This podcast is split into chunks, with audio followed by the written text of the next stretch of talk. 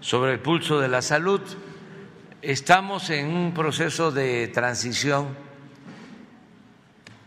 pasando de dar todo el tiempo, toda la atención, toda la información a la pandemia, porque así lo ameritaba, a informar y darle todo el tiempo al plan para consolidar los servicios de salud, sobre todo para garantizar el derecho a la salud a todos los mexicanos, que tengamos un sistema de salud de primer orden para quienes no tienen seguridad social esto lo íbamos a hacer desde el principio del gobierno. Si ustedes recuerdan, comencé el gobierno recorriendo los hospitales del INS Bienestar. Visité 80 hospitales y el propósito era eh, fortalecer todo el sistema de salud pública sin embargo, nos cayó la pandemia y tuvimos que actuar de emergencia para salvar vidas y esto detuvo el plan inicial. Pero ahora estamos retomando el plan original y todos los que trabajamos en la pandemia, todo el equipo, todo el sector salud que ayudó de manera conjunta, integral, teníamos como objetivo el levantar, consolidar el sistema de salud pública para más de la mitad de la población de nuestro país que no tiene seguridad social. Entonces, vamos eh, a informar ya sobre lo último que tiene que ver con la vacunación. Dedicamos abril a vacunar, vamos a seguir vacunando, se van a vacunar a los niños, pero pues ya no es lo mismo, afortunadamente, ya no es el dolor, el sufrimiento de los momentos más difíciles de la pandemia. Ahora tenemos solo un fallecido diario por la pandemia, en promedio cuando lamentablemente llegamos a tener más de mil diarios. Entonces, sí es otra situación. De todas maneras, no vamos a confiarnos, nos seguimos reuniendo dos veces a la semana, los lunes y los jueves, todo el equipo de salud. Aprovecho para seguir agradeciendo, porque es un agradecimiento eterno a los trabajadores de la salud que nos ayudaron mucho, reconocer el apoyo de todo el pueblo de México y de los servidores públicos del sector salud que se aplicaron a fondo. De modo que vamos a escuchar al doctor Hugo López Gatel y luego a Zoé Alejandro Robledo. ¿Tú tienes una exposición? Exposición no, pero... ¿Quieres intervenir? ¿Cómo no? Empezamos con el doctor. Con su permiso, señor presidente, si me tomo esta, con la libertad de estas palabras, eh, primero, pues eh, saludándolos a todos ustedes, como siempre, con afecto, pero en particular también hoy saludo a los trabajadores de la construcción cuyo papel importante siempre ha sido, y lo vamos a ver hoy en lo que ha mencionado el señor presidente, en la transformación del sistema de salud de nuestro país. En principio, como también se señaló, vamos a informar cómo, cómo terminó el operativo abril. Es muy importante, donde veremos la participación en términos muy, muy, muy claros, la participación de las instituciones de salud, todas ellas, de los estados, la autoridad federal y desde luego la participación de la población para lograr esta aplicación y con ello, en una pausa nuevamente, eh, podríamos decir, eh, hacer un alto o un hasta luego, no podemos decir hasta Dios a este virus que nos ha cambiado la vida en los últimos años. Pero, final, pero a continuación vamos a pasar a un eh, un deber que tenemos en, salud de lograr que este sistema de salud eh, tengamos novedades en él, que sea una transformación a fondo.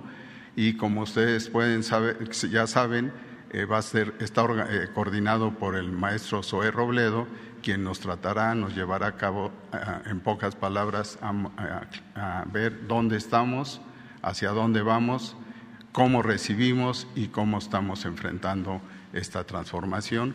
Por lo tanto, les dejo en voz a los dos eh, funcionarios.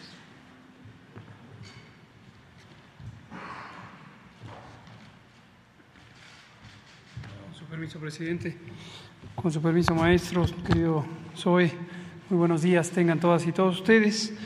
La idea, como ya la señor presidente, es eh, dos cosas. Uno, informar cómo logramos durante el operativo Abril tener una aplicación muy copiosa de vacunas, muy intensiva. Y segundo, agradecer a las instituciones y sus eh, personas líderes por esta participación tan entusiasta para toda la actividad que se realizó.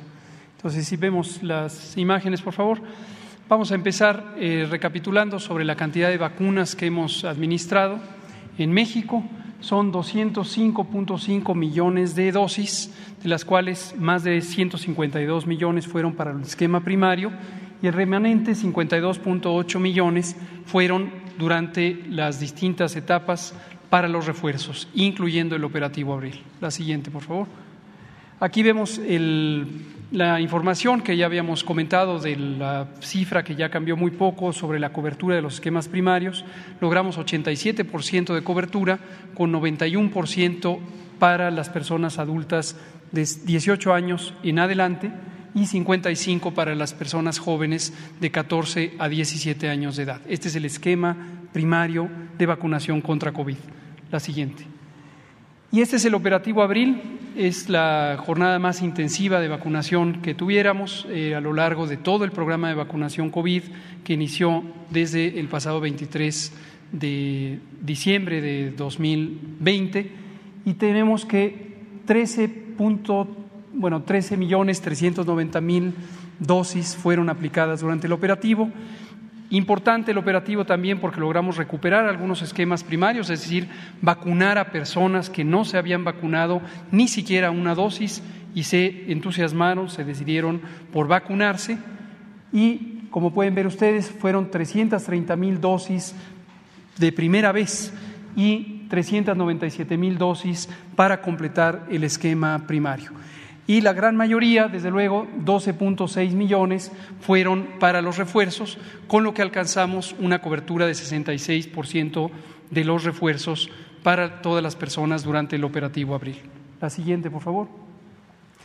Y esta es una eh, tabla que resume la participación de las instituciones federales de salud, tanto civiles como militares. El operativo Abril, como lo explicamos en su momento, tuvo dos eh, ramas principales una a cargo directamente de las instituciones federales de salud y otra en la que hubo una colaboración muy importante de las entidades federativas, de los gobiernos de las entidades federativas, y también quiero agradecer a nombre de todo el equipo federal la participación de gobernadoras, gobernadores, secretarias y secretarios de salud y todos sus espléndidos equipos de las secretarías y servicios estatales de salud que colaboraron de manera muy decidida a este empeño en un programa que es coordinado y dirigido por el Gobierno federal, pero que sin la colaboración de las entidades federativas no hubiera logrado el éxito que ha logrado. En las instituciones federales, como pueden ver ustedes, rebasamos la meta. En particular, destacamos a la Secretaría de la Defensa Nacional, que triplicó el cumplimiento de su meta. ¿Por qué se puede rebasar la meta? Básicamente porque, además del operativo Abril, continuaba el operativo convencional de vacunación y en un momento dado ya habían terminado las instituciones federales y le echaron la mano a las eh, unidades de vacunación del operativo Correcaminos convencional. Pero todo, todo se hizo de manera muy coordinada, donde se acabó rápido la vacuna, pero todavía había personas que querían vacunarse, desplazamos vacunas de otras entidades federativas y al final se aprovecharon todas las vacunas, esto lo queremos destacar, no hubo desperdicio. Todas las vacunas fueron utilizadas precisamente porque hubo este ánimo de colaboración y esta gran dedicación de todas las personas involucradas. Finalmente vemos una eh, memoria gráfica, si vamos pasando imágenes que son elocuentes, son representativas de lo que fue ocurriendo y al tiempo voy a ir agradeciendo a las instituciones. La Secretaría de la Defensa Nacional es la que logró la mayor cobertura territorial, en particular en las zonas apartadas también con las personas que viven en postración, uno de los retos grandes del programa de vacunación, y pudimos alcanzar a todas las personas en recorridos casa por casa, comunidad por comunidad, cruzando ríos, eh, subiendo montañas, caminos sinuosos, eh, desfiladeros, etcétera. La siguiente, la Secretaría de la Marina, la Secretaría de Marina también con un despliegue territorial muy importante, sobre todo con sus aeronaves, llegaron hasta la punta de los cerros más escarpados y lograron vacunar en todas las unidades territoriales de distinta naturaleza. Aquí no hubo distingo tampoco en términos de eh, distribución de los asentamientos humanos y mucho menos respecto a derecho a biencia. Todas las instituciones se sumaron, fueran civiles o militares, a vacunar a toda la población.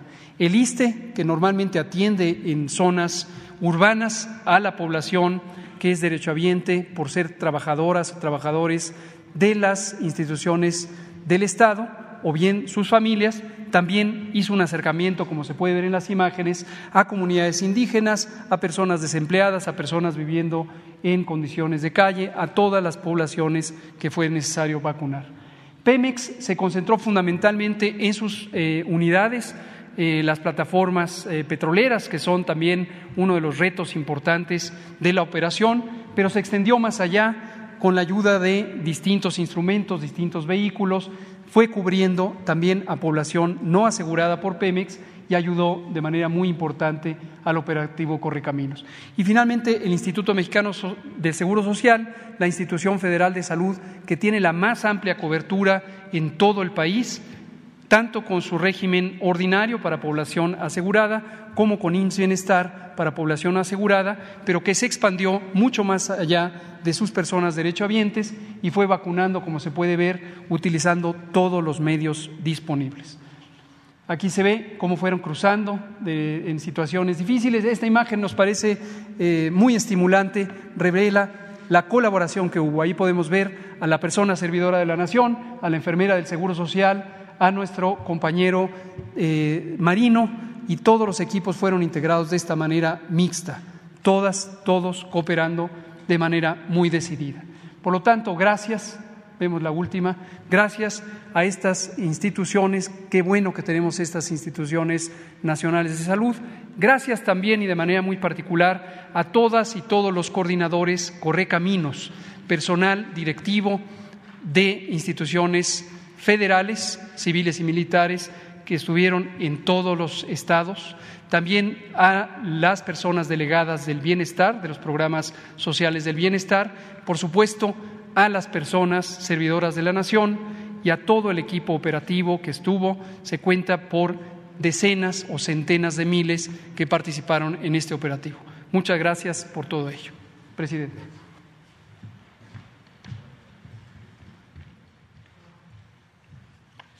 Muchas gracias. Muy buenos días. Con su permiso, señor presidente, eh, secretario Hugo, a todos los medios de comunicación y a quienes nos ven esta, esta mañana. Como lo ha dicho el presidente López Obrador, desde antes de que tuviéramos conocimiento de la pandemia, se había empezado a preparar por todo el sector salud un plan, un plan para levantar el sistema de salud en lo que refiere particularmente a esa mitad de los mexicanos y las mexicanas que no tienen seguridad social y en ese sentido que no tienen acceso a las instituciones de seguridad eh, social. Por eso, a partir de este 3 de mayo, aquí en el Pulso de la Salud, vamos a informar al pueblo de México sobre los avances de este plan de salud para el bienestar de, México. Eh, este plan eh, fue diseñado y está siendo implementado pues por el mismo equipo, el Gabinete de Salud del presidente López Obrador, el mismo equipo que enfrentó la pandemia por COVID-19, en la reconversión de los hospitales, en estos procesos como la vacunación, es el equipo que está fortaleciendo y ampliando los servicios de salud para las mexicanas y los mexicanos que no tienen seguridad social a través de la expansión del programa Bienestar. La misión es que hagamos una realidad que el derecho pleno a la salud, a la atención médica, a los medicamentos gratuitos para quienes no tienen seguridad social y que se haga realidad el artículo cuarto de la Constitución. Y es este modelo, el IMSS Bienestar, el que ha sido eh, elegido para esta implementación porque tiene más de 40 años buscando hacer las cosas bien y estar listo cuando se le hace, cuando hace falta, cuando la gente lo más lo necesita, que es cuando enferma o cuando tiene alguna necesidad de salud. Este proceso inició, si podemos pasar la primera, desde eh, septiembre, septiembre y después octubre, con un primer planteamiento es un proceso de libre asociación por parte de los gobiernos estatales. Se trata de las instalaciones, los hospitales, los centros de salud de las secretarías de salud de los estados. Y por eso lo primero era acordarlo con los gobiernos estatales. Con estos 15 estados que aquí se señalan, ya hubo ese proceso de acuerdo, pero lo más importante quizá, desde octubre y a la, a la fecha, se realizó una radiografía, un diagnóstico del estado de cosas de esos eh, sistemas de salud, de esos hospitales, de esas unidades, en, función de sus de sus necesidades. Fue un trabajo en 14 estados. Eh, hay un estado que justamente el día de hoy en San Luis Potosí está arrancando el, el levantamiento, este, este diagnóstico, pero participaron 1.145 personas y fueron hasta eh, 331 hospitales de los servicios estatales de salud, 4.665 centros de salud, para hacer un estudio que, no, que superara solamente lo documental, es decir, el diagnóstico clásico que se hace en un escritorio, en donde uno puede ver ahí que existe un hospital y que supuestamente tiene quirófanos, pero que la realidad puede ser diferente y en la realidad ese quirófano no esté operando o esté sirviendo como un almacén o como una bodega. Entonces, se trató de ir directamente al, lugar de, los hechos. ¿Qué se encontró en, la siguiente, en esta radiografía de los 15 estados? Son, digamos que las necesidades eh, mayores, las, las, macro, eh, en tres de los grandes eh, rubros o en tres de los apartados en donde más faltan elementos e inversión. El primero tiene que ver con equipos. Equipos que en el primer nivel de atención, en las unidades, en las clínicas, pero también en los hospitales, van desde tener estuches de diagnóstico, quizá uno de los elementos, de los instrumentos, de las herramientas eh, más básicas que tiene que tener un médico general, o también eh, el estado de los refrigeradores para todo tipo de vacunas y, biológicos, los esterilizadores de vapor para poder eh, esterilizar justamente el, instrumental, eh, los estetoscopios, fonodetectores de latidos fetales, los esfigmomanómetros portátiles para medir la presión, en fin, son 55.200 equipos en el primer nivel que hacen falta en estos 15 estados, en estos 15 eh, lugares donde ya se identificaron. Además de eso, se suman otros 5.705 equipos en el segundo nivel. Y aquí ya son equipos más grandes, que van desde los ultrasonógrafos, unidades oftalmológicas, sillones para eh, el servicio dental, unidades de anestesia, eh, los, los campímetros computarizados, los carros rojos, estos carritos rojos que tienen los elementos para la atención de las áreas de choque en las, en las urgencias, los esterilizadores también, las cunas de calor radiante para los recién nacidos o las lámparas quirúrgicas o equipos que uno podría imaginar que están presentes en todos los hospitales y no es así, como los rayos X o quizá también las camas clínicas que muchas veces llevan muchos años sin ser sustituidas. Ahora, en términos de infraestructura, esto, perdón, nos suma estos 106 mil eh, equipos eh, eh, en los 15 estados que se tienen que ir adquiriendo y aquí vamos a ver semana con semana cómo va el avance de la adquisición de esos equipos y más que la adquisición también su puesta en, funcionamiento. Lo mismo en infraestructura, son más de mil acciones de infraestructura, mil seiscientas siete acciones de infraestructura, porque tenemos que también salir de la lógica que todo se resuelve construyendo más hospitales. Muchos hospitales tienen buena capacidad en el mundo y en nuestro país. Hay hospitales que tienen más de 50 años y funcionan bien porque han tenido un buen mantenimiento. Cualquier instalación que se deja de dar mantenimiento o no se hace eh, las acciones preventivas, pues es muy difícil que pueda operar y en muy poquitos años empiezan a aparecer eh, obsoletas. Aquí hay que fortalecer lo que ya, ya se tiene y pasa desde las adecuaciones y las ampliaciones y fortalecimiento.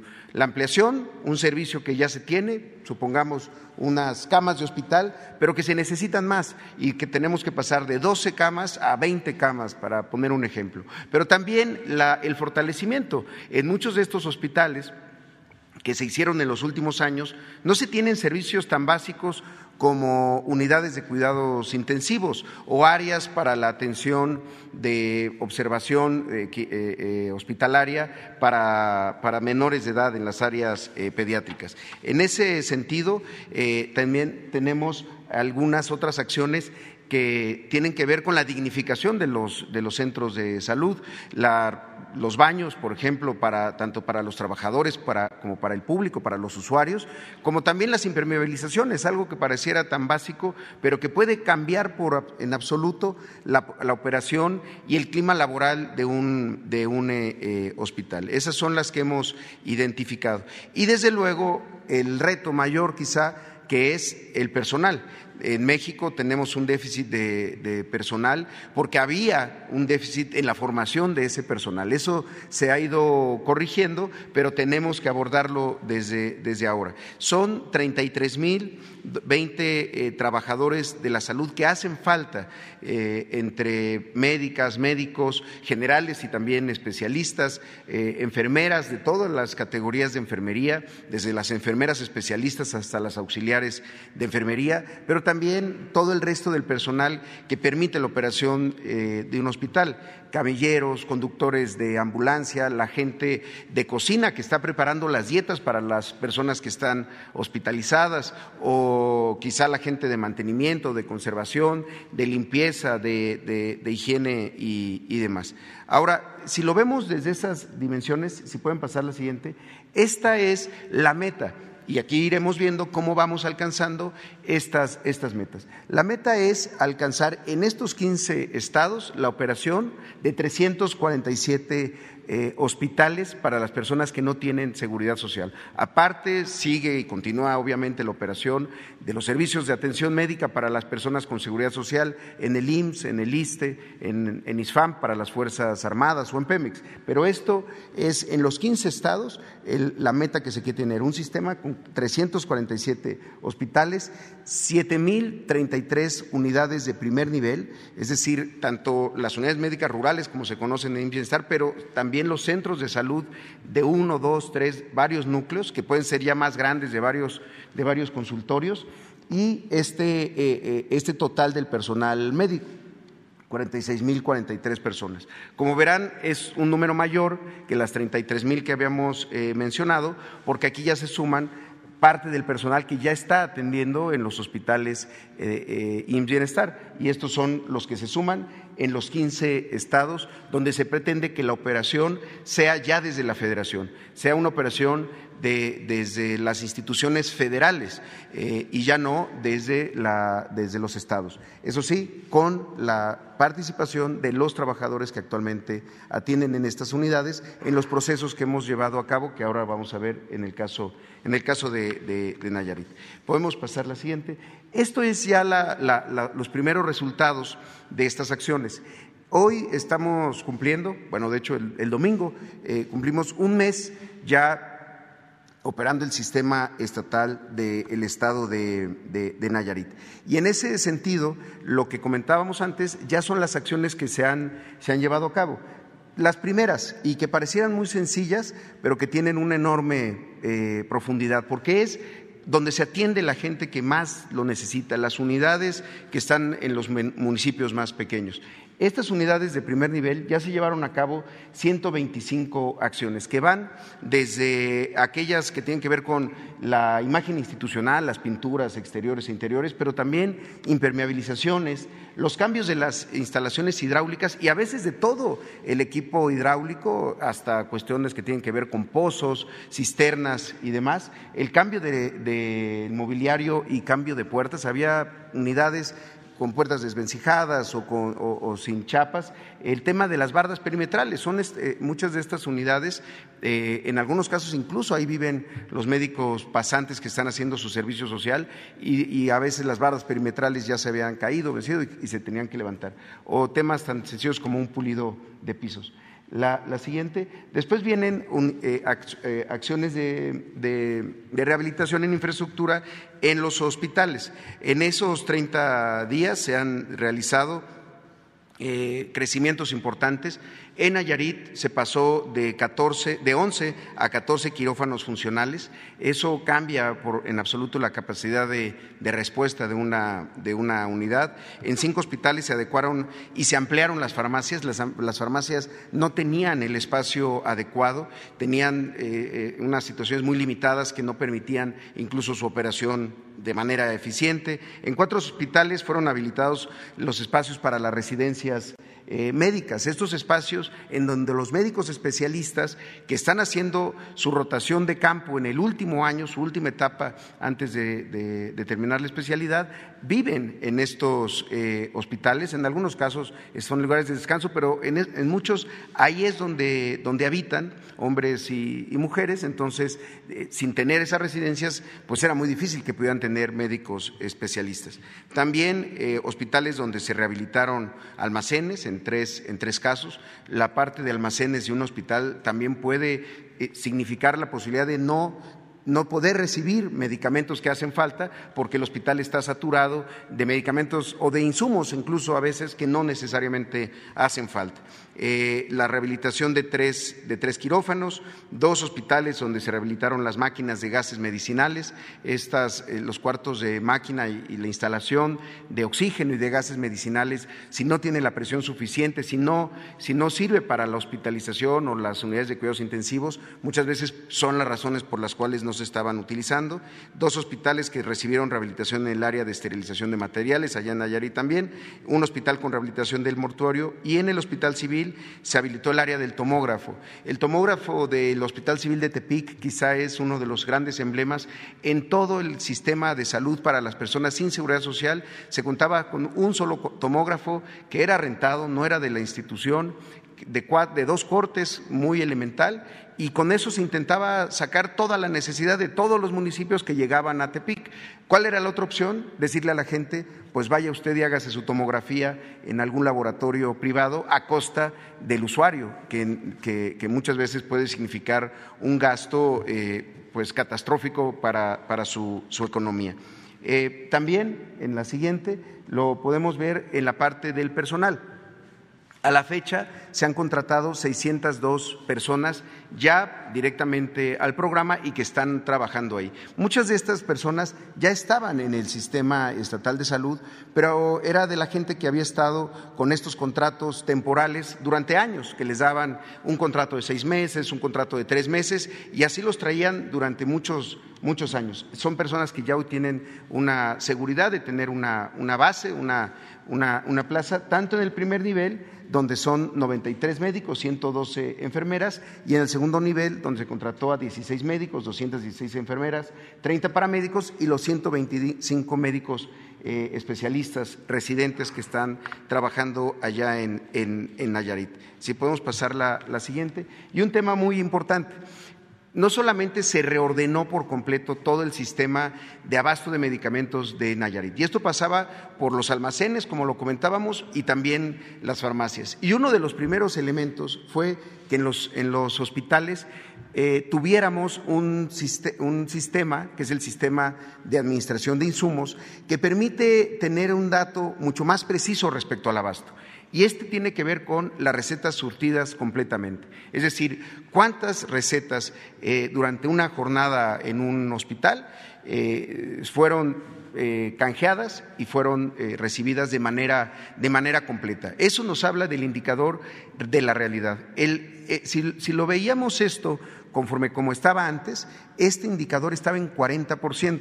Es decir, seis de cada diez personas que llegaban a una farmacia en el sistema estatal de Nayarit, se regresaban con las manos vacías. Eh, les decían, ese medicamento no está, o le daban una parte de la receta y el resto tenían que ir a comprarlo a alguna, alguna farmacia privada. Actualmente tenemos el 90% de eh, las recetas surtidas de manera completa. Y también hay que decirlo, eh, ese 1% que todavía nos hace falta, muchas veces se resuelve al día siguiente o en otra unidad. Es lo bueno de tener un, un esquema que, funciona como un solo sistema de salud, donde no se tiene en un lado, se puede tener en otro y entonces se puede, se puede ir resolviendo eh, sobre la marcha. Entonces, este sistema ya lo tenemos en todos los hospitales, lo estamos instalando en las, en, las unidades de primer nivel que, que, se tienen ya trabajando en, en, Nayarit. Y eh, finalmente, este dato que intentamos resumir de la, de la siguiente manera. Esta es la productividad del sistema, es decir, eh, cuánto de cada uno de los servicios hacían en Nayarit eh, en un mes. Entonces, con los datos que nos dio la, propia Secretaría de Salud, y agradecemos la disposición que ha habido de parte del Gobierno del Estado, del gobernador Navarro, eh, detecciones, para poner un ejemplo, detecciones de diabetes o de hipertensión arterial o de cáncer cervicouterino o de cáncer de mama, se estaban realizando 923 en un mes. Hoy, eh, eh, en, este nuevo sistema de salud para el, para el bienestar, en un mes se realizaron 10.197 detecciones. ¿Cómo opera esto? Pues con más personal, con una reorganización del propio sistema y sobre todo pues eh, con las personas y los equipos que son necesarios para hacer estas detecciones. la atención de partos se pasó de atender 260 partos y cesáreas, aquí están ambos eh, tipos de intervención, a 439, es decir, un incremento del 69%. El resto, en los meses anteriores, seguramente tenían que acudir a una clínica privada y, resolver con, sus propios recursos. O en el tema de cirugías, que pasaron de 476 que se realizaban antes a 1034 eh, que se realizaron solamente en el mes de abril ya para Nayarit. Consultas de primer nivel no es comparable porque esas simplemente no se, en ese sistema no se hacían en los hospitales, hoy ya se realizaron 4.478 porque están trabajando también en todos los turnos, en la parte de consulta, en el turno de la mañana, en el turno de la tarde y también en el turno del fin de semana, donde pueden eh, hacer estas consultas de medicina familiar y las consultas de especialidad, las consultas que tienen que ver con ginecología, pediatría, eh, medicina eh, interna, trauma y demás que pasaron de 3.732, ahora con los 125 médicos que ya están trabajando allá, a 9.513 eh, eh, consultas de especialidad. Entonces, eh, e, esta, la intención es que vayamos viendo cómo en estos indicadores, en, estas, en estos rubros, se, se va avanzando, también ya después cada vez los siguientes estados. La intención es que sigamos con el estado de Tlaxcala después el estado de, Colima y aquí iremos informando no solamente cuáles estados van entrando, sino cómo van esos avances ya directamente en la, en la operación. Eh, eh, simplemente para concluir, algo que ha sido muy importante es el conocimiento, la información y la certeza para los trabajadores de salud, que este es un esfuerzo que se va a construir en conjunto de todas las instituciones, pero también con los trabajadores que actualmente prestaban sus servicios, muchas veces de manera muy limitada porque no tenían los suficientes insumos o porque las unidades estaban en mal estado, por diferentes razones. Y la verdad que en el caso de Nayarit hemos encontrado mucha vocación de servicio, mucha vocación de quienes decidieron dedicarse a atender a las personas que lo necesitan y que hoy están viendo esto de una manera positiva. Por eso quisiéramos concluir con un breve eh, video de testimonios tanto de usuarios como de personal que, ya está integrado a este nuevo modelo de, salud. Sería cuánto por mi parte, señor presidente. Muchas gracias.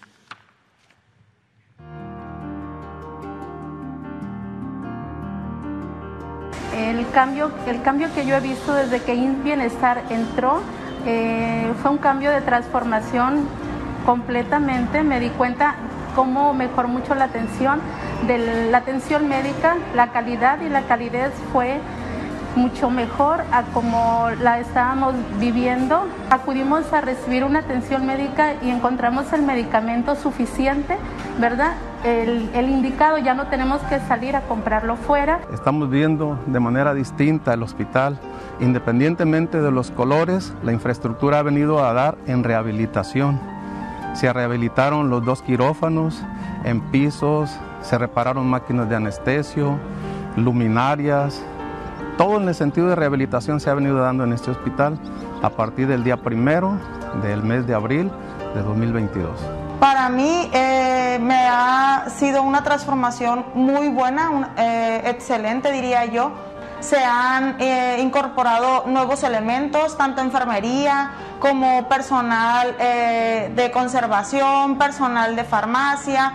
Este, se ha notado bastante la, el cambio con esta nueva, la transición que se ha hecho con el bienestar, en el sentido de que pues se ve, se nota a simple vista. La verdad, pues no contábamos con ultrasonido y nos acaba de, llegar. Aparte nos llegó el aparato de rayos X, también de Bienestar. Nos llegaron este, en personal cuatro radiólogos y estamos muy contentos. Yo este, como enfermera de aquí, trabajadora de esta institución, este, pues para mí es histórico. Muy bien, vamos.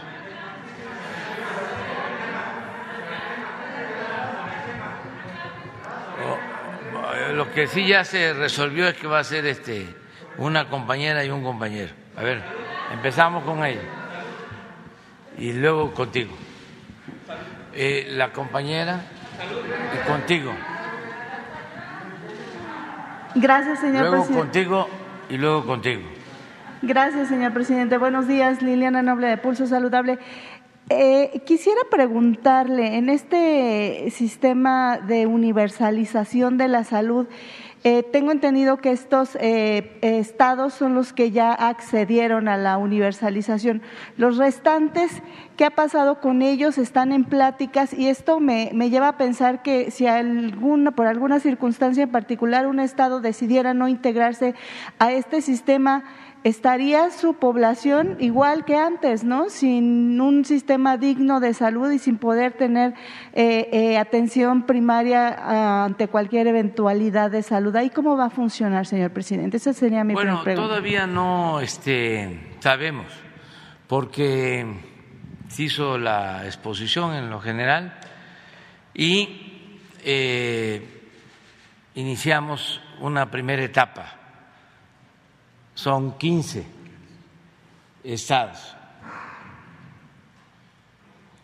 Ya en 14 tenemos los eh, diagnósticos, los censos, se trabajó eh, en el territorio, se fue, como aquí lo mencionó Zoe, centro de salud por centro de salud, hospital por hospital.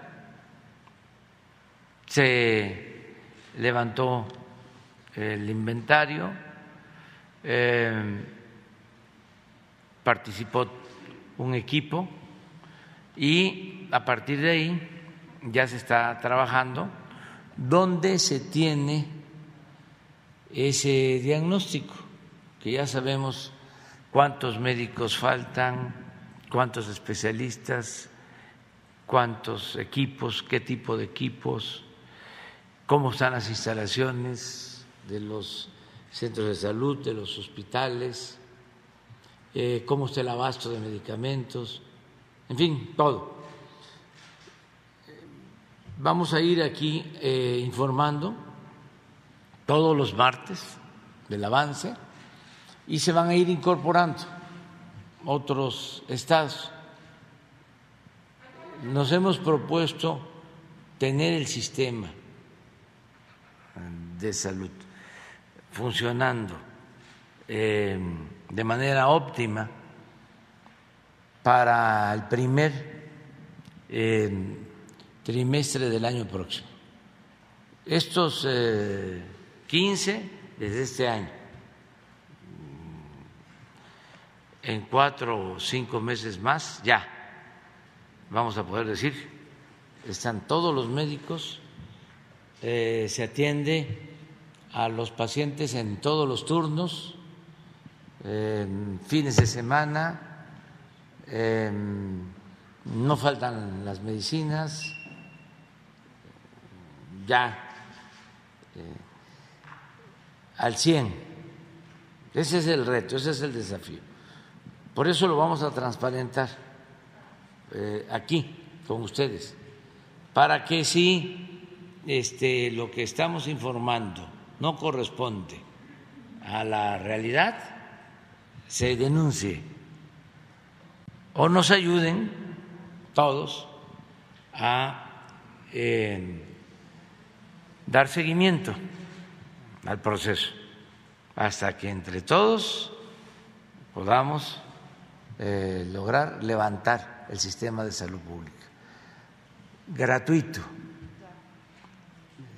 No solo el cuadro básico de medicamentos, todas las medicinas, todos los análisis clínicos, todas las intervenciones. Es garantizar el derecho a la salud, que no es, como lo hemos dicho en otras ocasiones, un privilegio,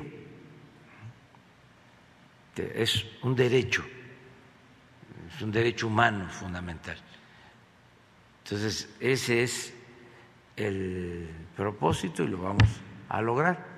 Tenemos los recursos, como no hay corrupción, yo esto lo dije desde hace mucho tiempo, que tenía la hipótesis de que si acabábamos con la corrupción, en este caso en el sector salud, con el mismo presupuesto nos alcanzaba para garantizar atención médica y medicamentos gratuitos a toda la población, porque era muchísimo lo que se robaba, era un saqueo desmedido, sin límites.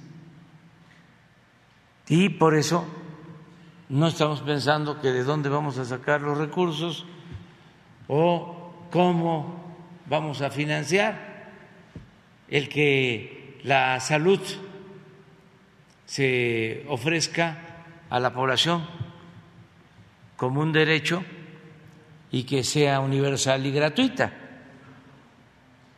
Lo podemos hacer. Es eh, demostrar también en todo lo que tiene que ver con la salud, el daño tan grande que causaba la corrupción, porque se robaban hasta el dinero de los medicamentos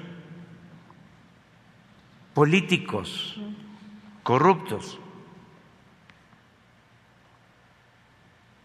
que tenían ese negocio, incluso apoyado por medios de información, por periodistas famosos, pero ya este, no voy a hablar más, porque si no, ¿qué van a investigar ustedes? Gracias, señor presidente. En una segunda pregunta, la Cámara de Diputados reformó en semanas pasadas la Ley General de Salud, en particular el tema de la salud mental. Yo quisiera saber si dentro de esta universalización se tomó la decisión de desaparecer los hospitales psiquiátricos o cómo va a ser la atención, porque hay esta duda de los, de los que tienen enfermedades mentales. Gracias. A ver, cualquiera de ustedes. No desaparece nada. Sí, con permiso, señor presidente. Efectivamente, no, no desaparece, se transforma, se cambia lo que estaba mal. Y primero que todo, en la salud mental eh, se, se elevó notablemente con la pandemia, porque afectó a toda la población. Afortunadamente va saliendo de ello. Y lo que es la reestructuración del sistema de salud, en, en particular de la salud mental va ligada a, muchos aspectos, a está engranada, por ejemplo, con la juventud, notoriamente, y desde luego por el camino equivocado de las drogas y en consecuencia de la paz de nuestro país, cuando a la población em, eh, se le abandonó, a la población joven, a los jóvenes en todo sentido, en la formación y desde luego en la atención. Entonces, el punto que han eh, sacado y concreto su pregunta sobre los hospitales psiquiátricos es un camino que en todos lados, en todo el mundo, se está tomando. Nosotros no lo hacemos por imitación, sino por convicción de que aquí en nuestro país también no tenemos todavía los lugares donde se atiende en forma con derechos y desde luego con una atención humanista a la gente que tiene problemas en su conducta. Desde luego que esto es transversal, lo hemos señalado, se han hecho varias este, sesiones, vamos a tener una amplia difusión próximamente sobre este tema y los hospitales van a seguir, todos estos hospitales de segundo nivel, eh, que se tienen en, lo que se ha mencionado van a tener consulta de psicología y de psiquiatría con especialistas también específicos para ese manejo diferente. Habrá lugares donde se tiene que tener al, ser humano, eh, porque no todos son pacientes, sino son seres humanos todos, donde se tiene que dar un seguimiento diario y desde luego inclusive en algunos momentos de hospitalización, pero no es lo mismo eh, en un hospital general que en un hospital donde nada más se atiende el aspecto psiquiátrico. La experiencia nos señala que si un paciente con las enfermedades que tenemos, desafortunadamente las enfermedades crónicas, diabetes, hipertensión, daño renal, etcétera, y este, tiene una afección eh, eh, de su comportamiento, una afección por ansiedad, por una situación psiquiátrica, se requiere tratar esos problemas que inclusive ayudan en forma negativa a que la enfermedad de estos pacientes que han sido abandonados, estos seres humanos, no salgan adelante. Y en esta forma, en forma integral, como debe ser la salud, vamos a tener en cada uno de los hospitales camas que tengan esa atención y así se va quitando el estigma y la situación de los jóvenes en particular. Muchas gracias. gracias. doctor Y finalmente, señor presidente, ahora en su gira a estos países centroamericanos, ¿existe la posibilidad o ha habido algún interés de parte de Guatemala, Belice, El Salvador, no sé, de extender esta vía del tren Maya y, y así comunicar a estos países de la región? Gracias. Bueno, yo creo que en el caso de Guatemala, de todo Centroamérica eh, se van a, beneficiar con el tren. Eh, en el caso de Guatemala, en Guatemala eh, se va a modernizar la vía mm, férrea y van a haber trenes nuevos de el istmo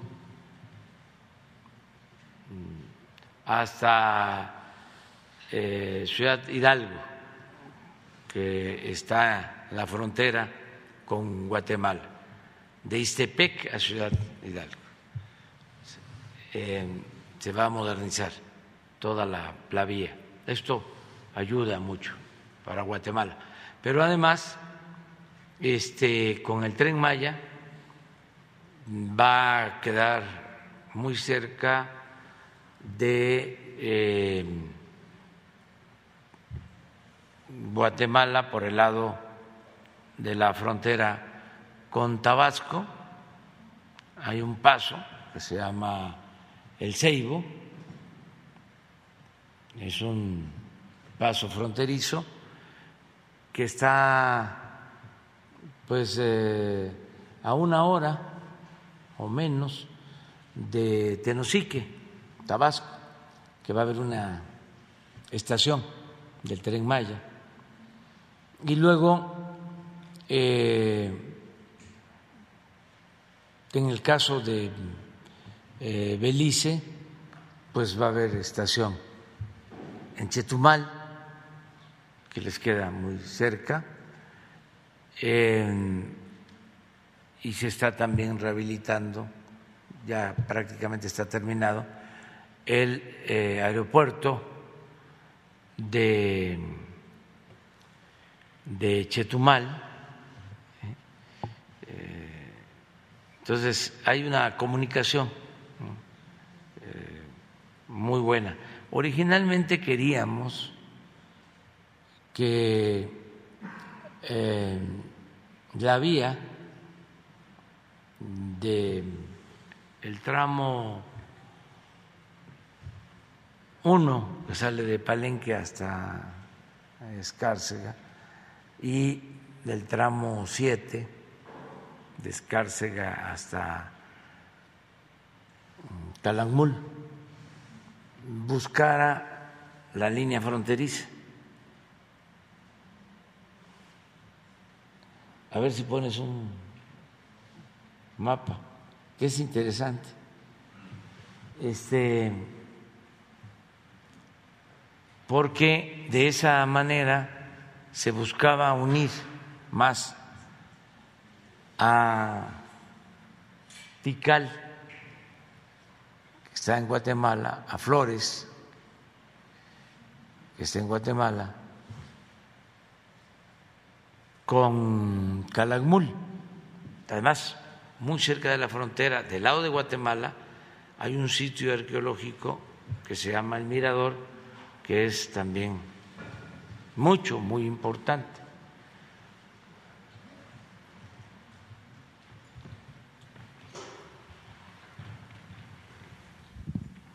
Esta es la, la ruta del tren, es Palenque.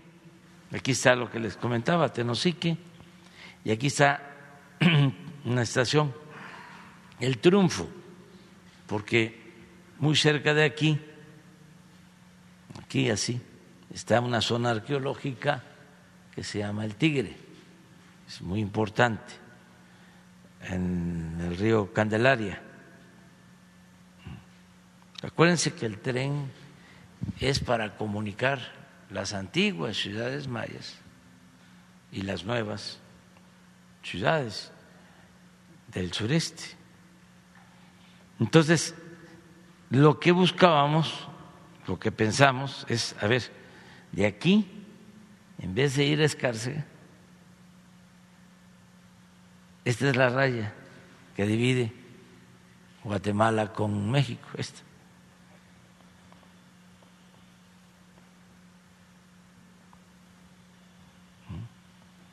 Entonces, irnos en vez de hacer esto,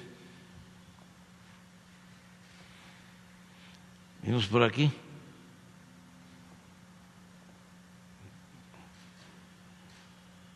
Por la frontera, porque Calakmul está aquí.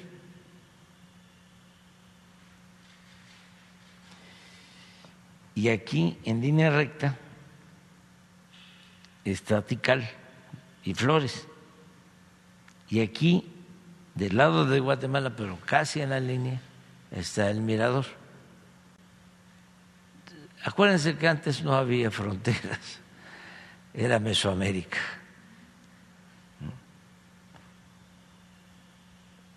Esto ayudaba porque pues, es una línea recta y se tenía el derecho de vía por la frontera. Pero resulta que aun cuando esto ya está resuelto en todas las instancias internacionales, porque en el tiempo de Porfirio Díaz hubo una confrontación por los límites, estuvo a punto de declararse una guerra entre México y Guatemala, intervinieron eh, países extranjeros y se creó un tribunal para la definición de eh, la línea divisoria entre los dos países. Todo esto se originó fundamentalmente porque este, las empresas madereras no solo explotaban la caoba de la lacandona, sino se metían a, Guatemala para sacar este, la madera. Acá a la costa y llevarse la madera preciosa a Europa la caoba que es la reina de las maderas. Entonces, eso originó el conflicto, porque habían monterías, así se les llamaba, que este, se metían a lo que era el territorio de Guatemala. Y esto originó el conflicto. Entonces se llegó a la definición y al acuerdo sin embargo, todavía este, hay em, pues eh, alguna reclamación sobre frontera. Cuando esto ya está definido, hay mojoneras, se limpia por el ejército guatemalteco, por el ejército mexicano entonces, eh, decidimos que no, porque era eh, hacer una infraestructura aquí que a lo mejor eh, iba hacia adelante a causar algún problema. Pero les hubiese ayudado mucho el estar muy cerca de Tikal, de este, el mirador y al mismo tiempo de Calakmul. Y nosotros salíamos de nuevo aquí, para arriba. Entonces, sí va a ayudar el tren, de todas maneras, este, el tren Maya, y estamos trabajando con los países de Centroamérica en varios proyectos, y eso es lo que vamos a tratar allá, en el viaje.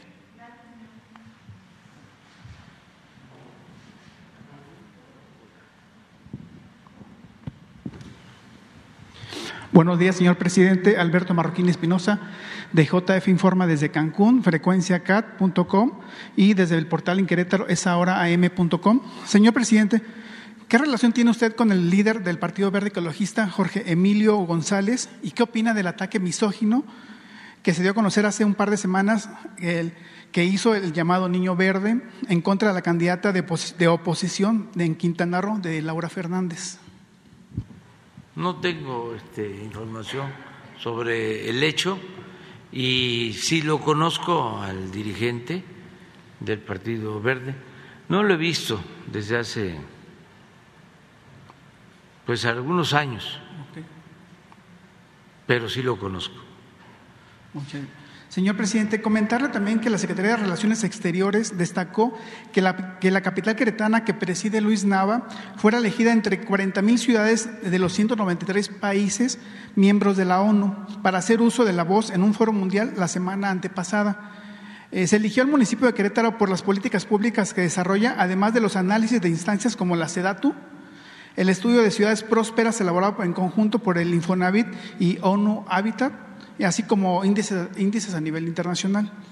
Luis Nava habló de los esquemas para abatir el rezago del pasado, responder a las necesidades y desafíos del presente, como lo ha sido la pandemia, y trazar un Querétaro del futuro, eh, eh, y atender la nueva agenda urbana de la reunión especial del Consejo Económico y Social de la ONU. Señor presidente, ¿qué opinión le merece la participación de México en representación del presidente municipal de Querétaro, Luis Nava, en la ONU? Me parece bien. Este, todos los eh, que eh, van a otros países invitados para dar a conocer lo que sucede en nuestro país, pues eh, son embajadores de México, los ciudadanos, las autoridades y en Querétaro hay progreso, hay un buen gobierno, el gobernador Curi está haciendo bien las cosas, de modo que lo veo muy bien.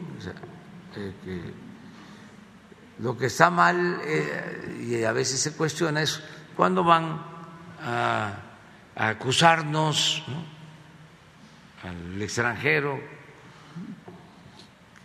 pero eso no lo han hecho este, autoridades. Este,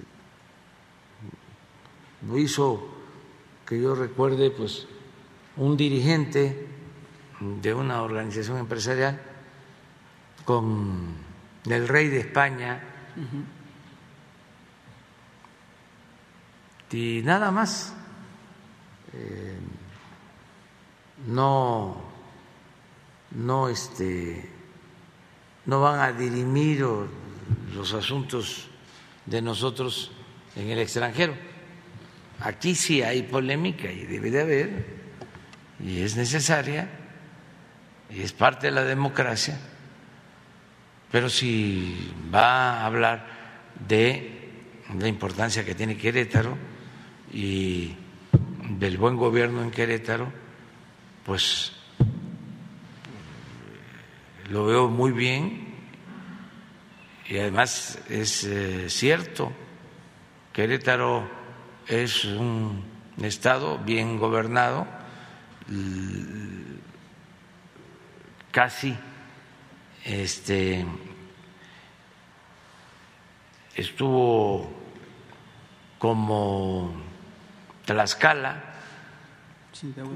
que no dejó deuda el anterior gobernador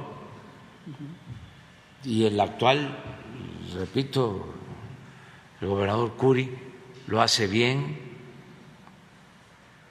Este es presidente municipal. Presidente municipal del, municipio de Querétaro, sí. de la capital de Querétaro. Sí, sí, muy bien, muy bien. Felicidades. Gracias. Señor presidente, en seguimiento a una denuncia que le realicé el 30 de, de marzo sobre outsourcing, aún no se ha resuelto nada el despido masivo que se dio en todo el país por parte de las, en las, eh, las casetas de cobro de, Capufe.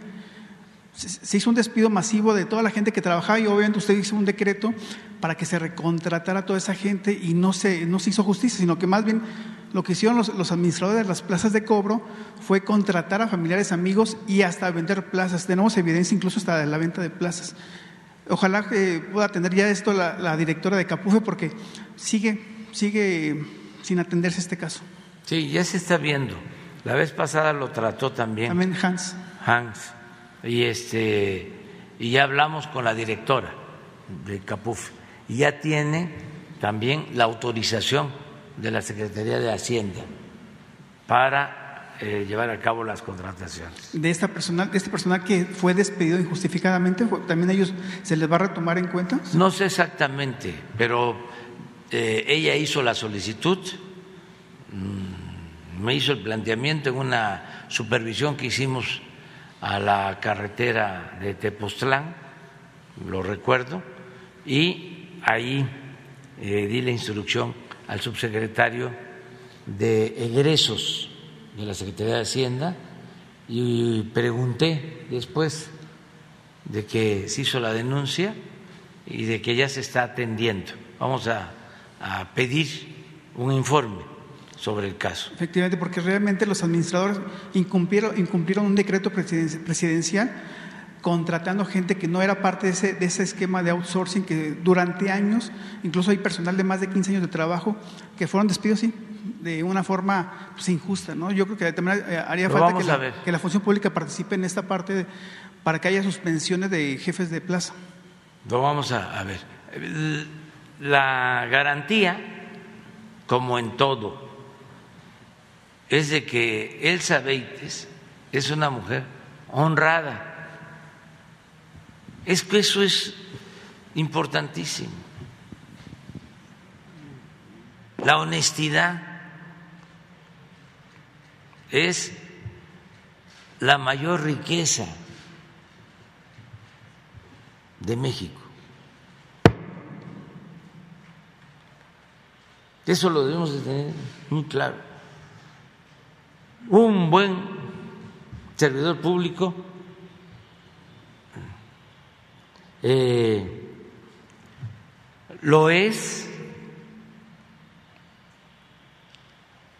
si eh, actúa con honestidad. El 95%, 99% de un buen servidor público es la honestidad. El resto, el profesionalismo, la experiencia, el trabajo.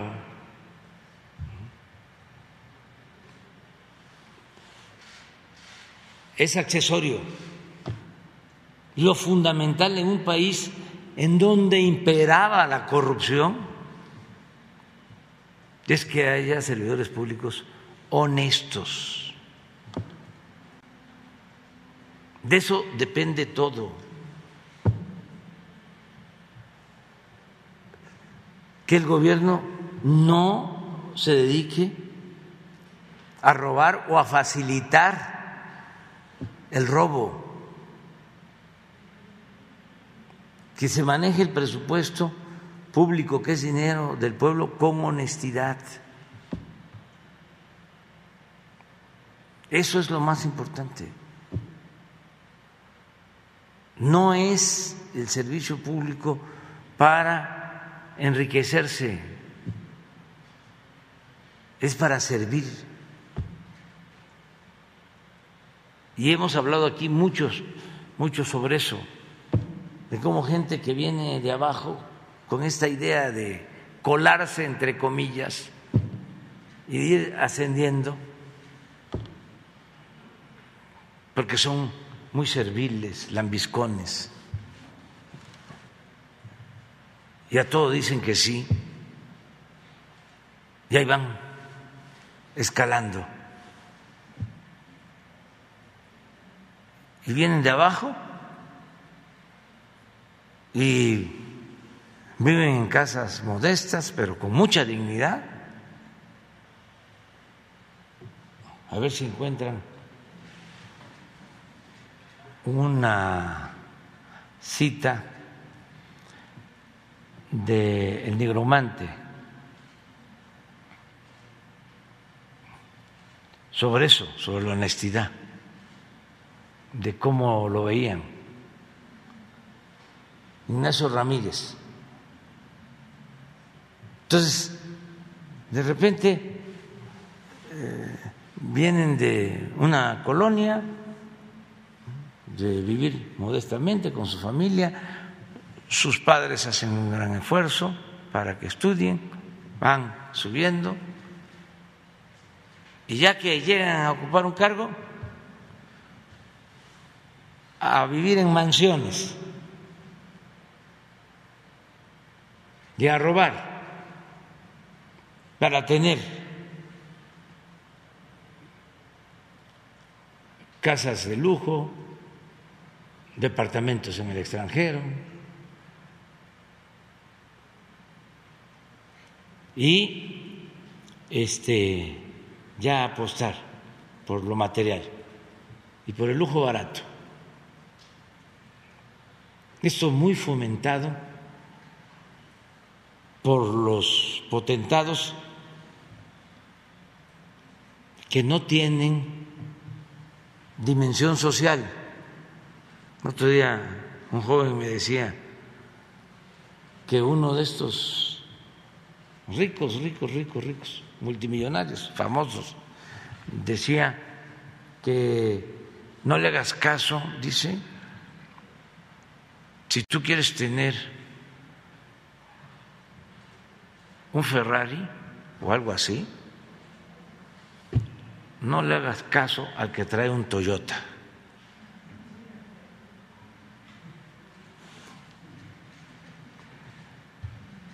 Le digo, ese está este, mal, no está exacto ese hombre.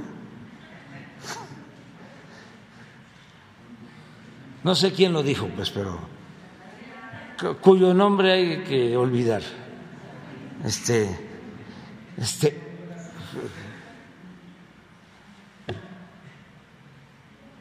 entonces, eh, Elsa es honesta y por eso me da tranquilidad. A ver si encuentran. ¿Eh? ¿Está complicado? Sí, pero eh, lo he visto ya en dos ocasiones en redes. Seguramente el que lo puso, este.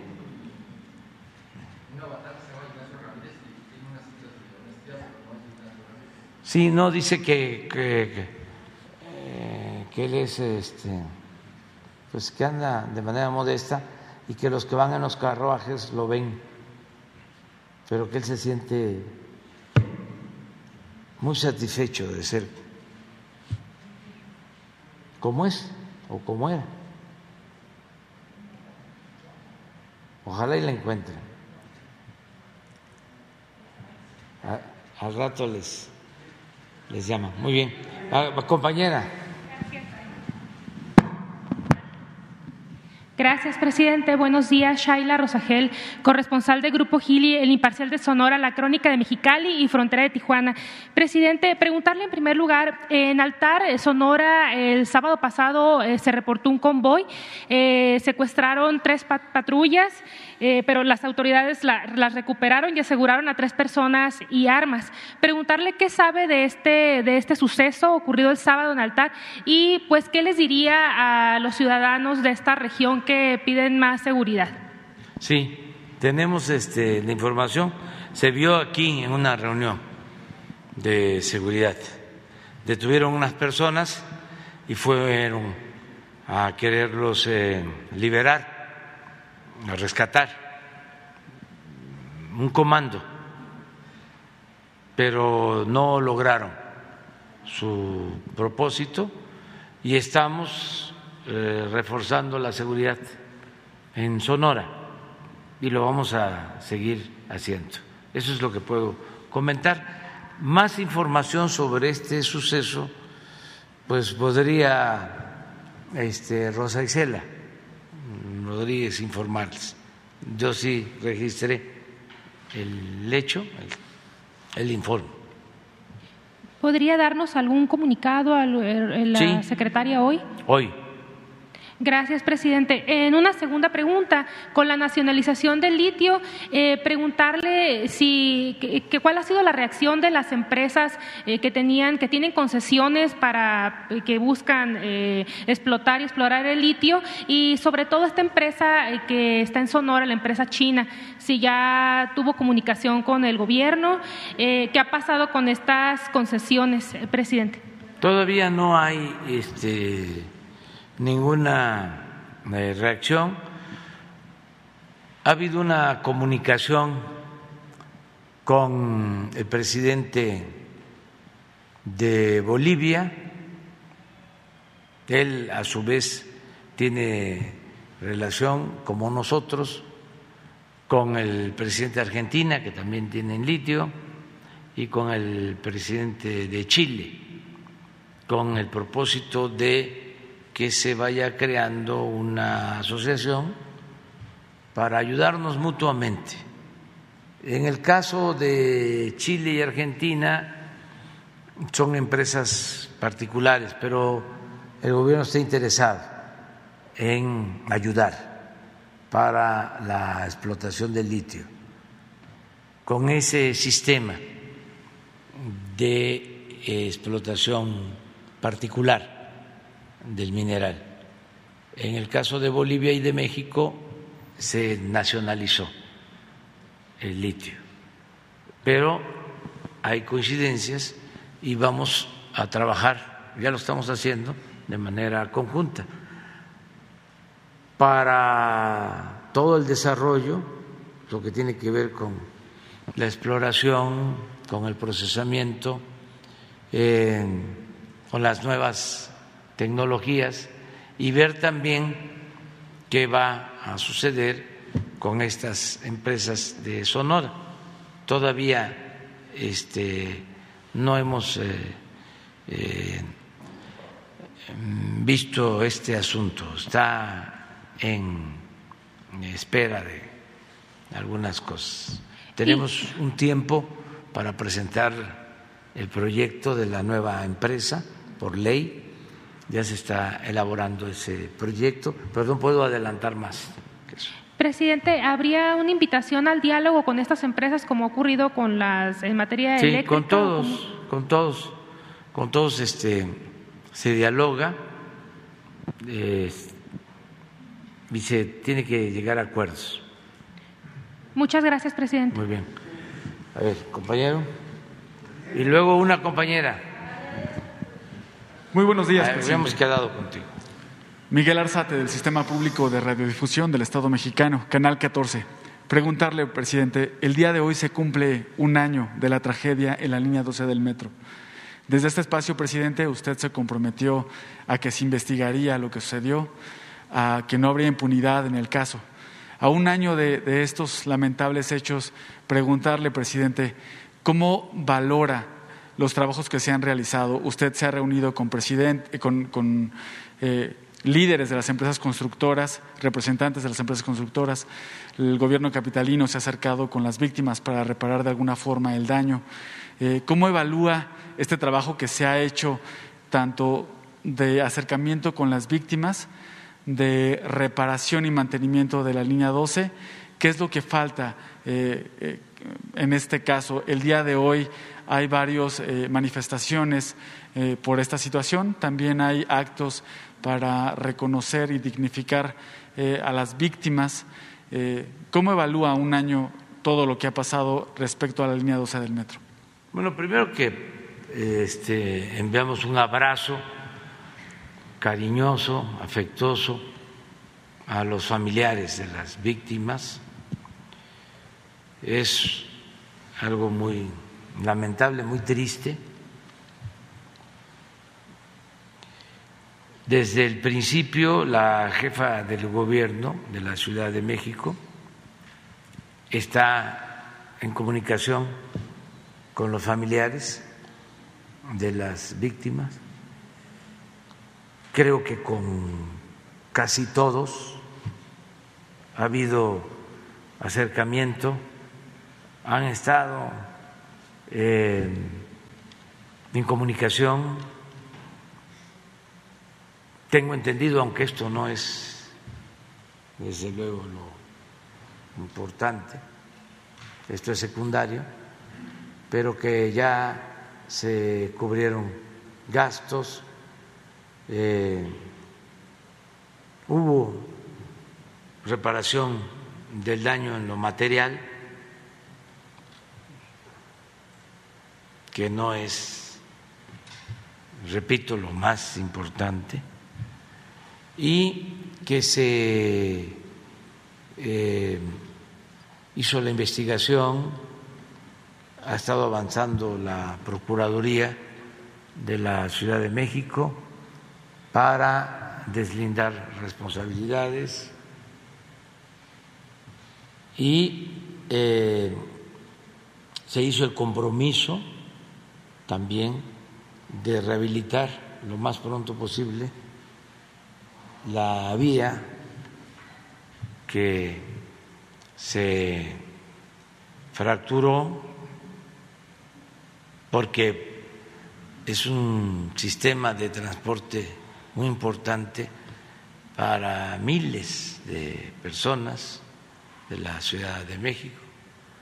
En este caso, eh, las empresas decidieron ayudar sin cobrar el tramo que se afectó, el tramo de la tragedia, correspondía a una empresa de Carlos Slim. Él eh, asumió la responsabilidad, se hizo un dictamen para la reparación de la eh, de, todo el tramo de la obra. Eh, participaron expertos independientes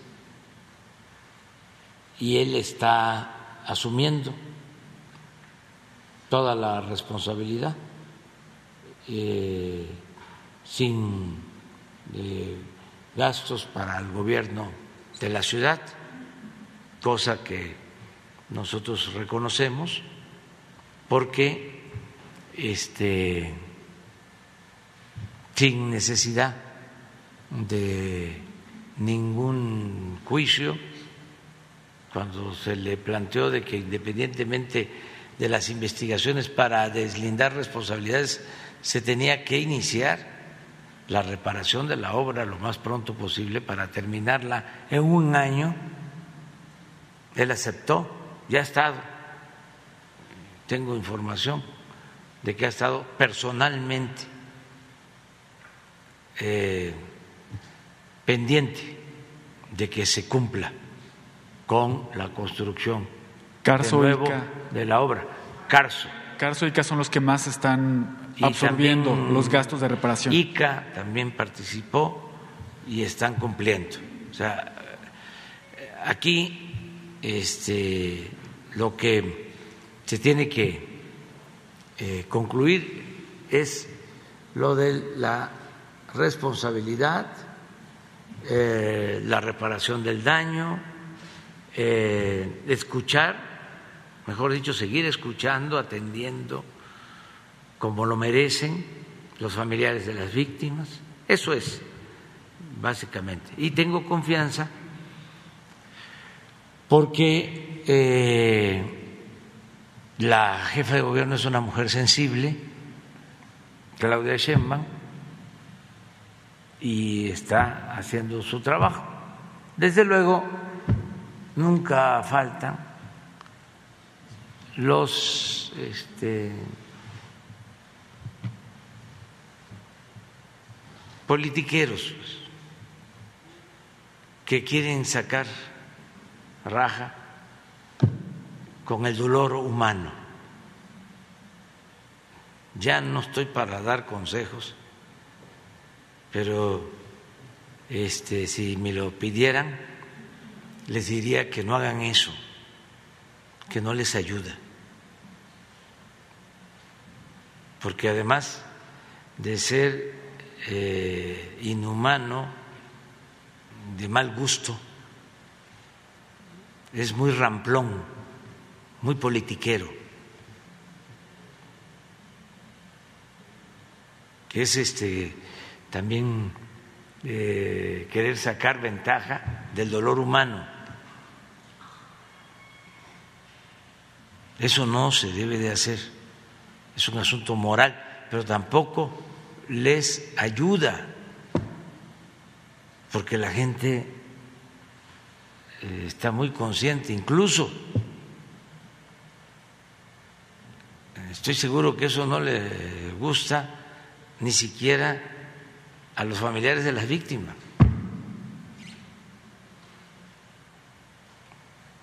Pero bueno, este los conservadores eh, no son sensibles ni son inteligentes este, para cuestiones eh, de atención con el pueblo, como no conviven con el pueblo, están divorciados del pueblo, no saben pues, este, de estas cosas. Presidente, en un segundo tema, eh, conocer su opinión sobre, hablando de los grupos opositores a su administración, eh, los partidos de oposición en el Congreso han hablado de que van a presentar sus propias iniciativas de reforma en materia electoral. Ellos anuncian que serán propuestas para fortalecer la iniciativa. Eh, ¿Qué opinión le merece esta propuesta que presentó su gobierno? ¿Está abierta al diálogo, al debate? ¿Cómo ve que cómo podrían fortalecer estas propuestas la iniciativa que ya se encuentra en la Cámara de Diputados? Pues yo pienso que para eso es la iniciativa, para que haya debate, participen todos y eh, se garantice la democracia en el país, que ya no haya fraudes electorales, que se tenga autoridades imparciales, mujeres, hombres de inopetable honestidad en el Instituto Electoral, en los tribunales, gente incorruptible, honesta, que también no cueste tanto todo el proceso electoral. Nos podemos ahorrar como 20 mil millones de pesos. Que se facilite el voto, que puedan votar nuestros paisanos del extranjero y sobre todo que las elecciones sean libres y limpias, que haya democracia. Entonces, que ayuden este, para lograr entre todos lo que deseaba el apóstol de la democracia, el sufragio efectivo, que efectivamente el pueblo elija a sus autoridades, que no sean impuestos por el dinero, por el fraude, por las campañas de publicidad, las campañas mediáticas, todo lo que padecimos. Entonces, creo yo que pues van a participar, todos, y si dicen que no, pues eh, deberían de explicar por qué se oponen.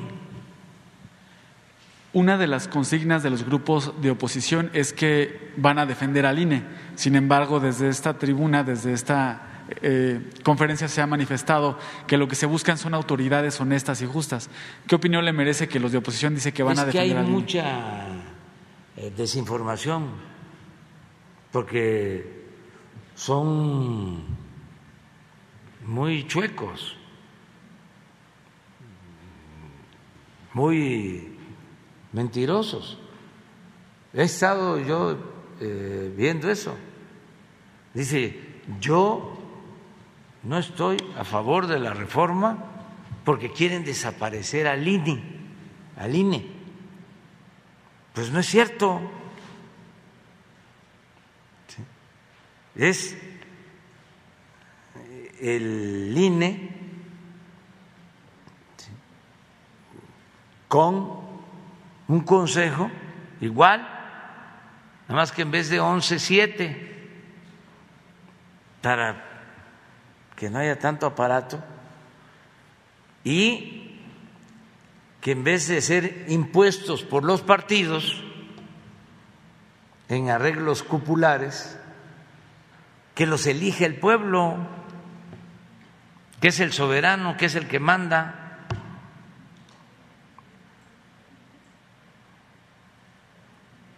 Eso es. No desaparece tampoco el tribunal, nada más que también a los abogados del tribunal que los elige el pueblo. porque si no son los partidos. Dos para ti, dos para ti, dos para ti, uno para mí. Así era. Ahí están. Este actuando eh, a favor de quien los impuso. Entonces, ¿por qué no? Es la gente la que los elige.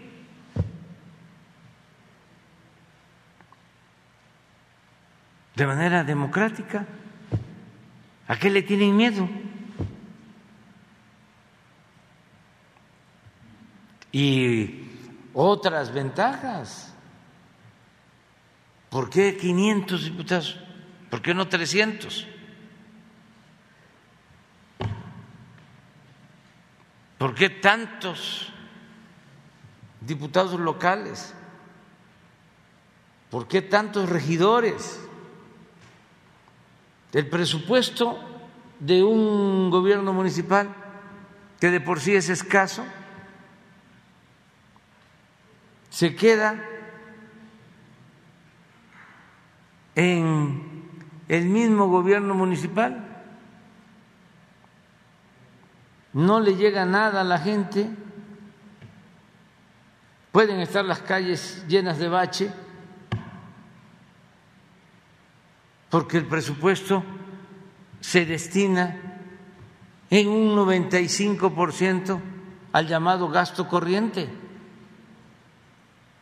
porque hay ayuntamientos en donde tienen 11, 15 regidores y bien pagados, que ganan hasta más algunos que el presidente de la República. Y luego cada vez que hay que firmar la cuenta para que firmen, en algunos casos, porque hay mucha gente honesta, pero en algunos casos sí te firmo pero hacen así.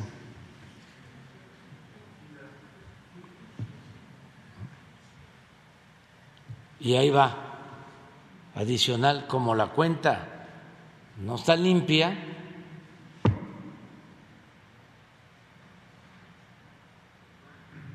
y quieren dejar todo planchado, pero ¿cuánto cuesta eso? Entonces, ¿para qué 11, 15, pues 5, 7? Esa es la reforma. Y se va a ir conociendo cada vez más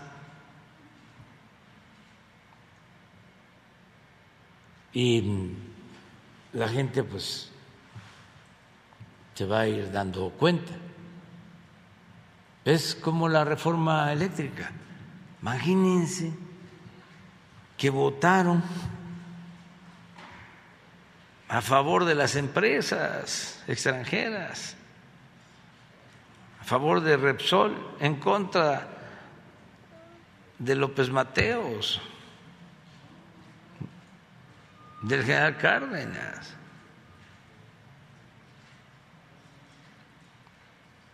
Votaron en contra de la nacionalización del litio. Votaron a favor de las empresas extranjeras y de los gobiernos extranjeros que les brillan sus ojitos por el litio. Y nada más, o no nada más, porque también los aprietan. Pero en algunos casos, por decir, vamos en contra, todo en contra, como estrategia.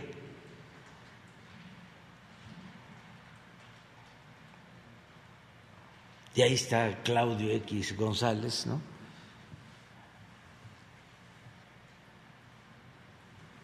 Los representantes de los grupos de poder económico que eran los dueños, o se sentían los dueños de México. Ayer vi una foto, no sé si es actual, porque la vez pasada la señora me reclamó de que no lo había dicho este ahora, si nos lo dijo antes, pero vi una foto de Claudio es González haciendo campaña en Hidalgo.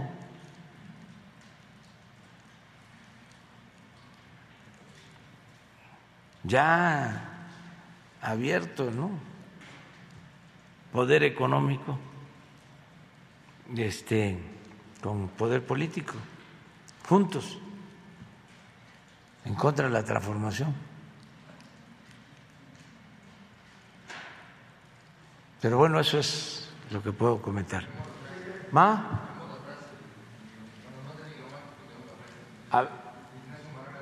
Ah, de Altamirano. Bueno, es, es su alumno, sí. Tixla, este, Morelos, un orgullo. De aquí también era Vicente Guerrero, de Tixla. Estoy pobre y era un intelectual de primer orden. Estoy pobre porque no he querido robar.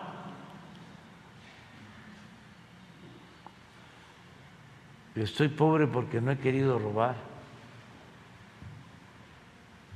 Otros me ven desde lo alto de sus carruajes tirados por frisones, pero me ven con vergüenza. Yo los veo desde lo alto de mi honradez y de mi legítimo orgullo. Siempre va más alto el que camina sin remordimiento y sin manchas.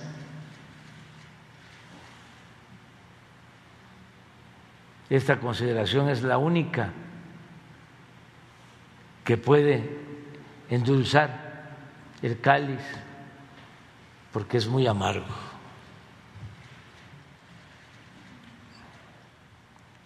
Esto es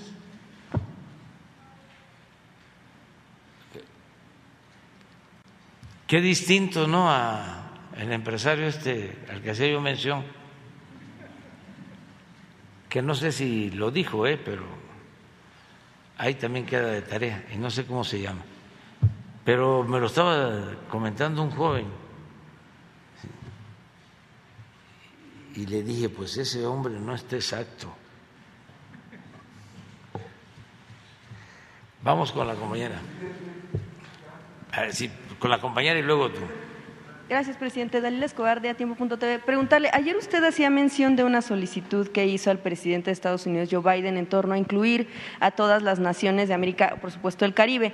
Ayer mismo un funcionario de Estados Unidos que está encargado de asuntos para la región, eh, Brian Nichols, dijo que no iba a haber invitaciones, al menos para Venezuela, Cuba y Nicaragua, porque, bueno, el argumento que él mencionaba en una entrevista en televisión es que no estos países no garantizaban la democracia. Preguntarle a usted eh, en primer lugar, bueno, pues qué opina de una tan pronta, tal vez todavía no es la decisión final, pero si insiste Estados Unidos en esta situación, ¿usted estaría pensando eh, ir o no a esta cumbre de las Américas en Estados Unidos? Bueno, primero no hay que adelantarnos porque, este, pues con todo respeto, el planteamiento se lo hicimos al presidente Biden. Entonces, él me mencionó que iba a pensarlo y ayer salió para Washington Marcelo Ebrard y le encargué que además de los temas de la agenda bilateral se tratara esto. Entonces, hay que esperarnos, no nos adelantemos. ¿Confían que pueda haber una, una respuesta con los días en que puedan considerar incluir a, estas tres sí, No, este, lo descartamos. Alguien me comentaba, creo que Marcelo, que en la pasada cumbre se invitó a todos.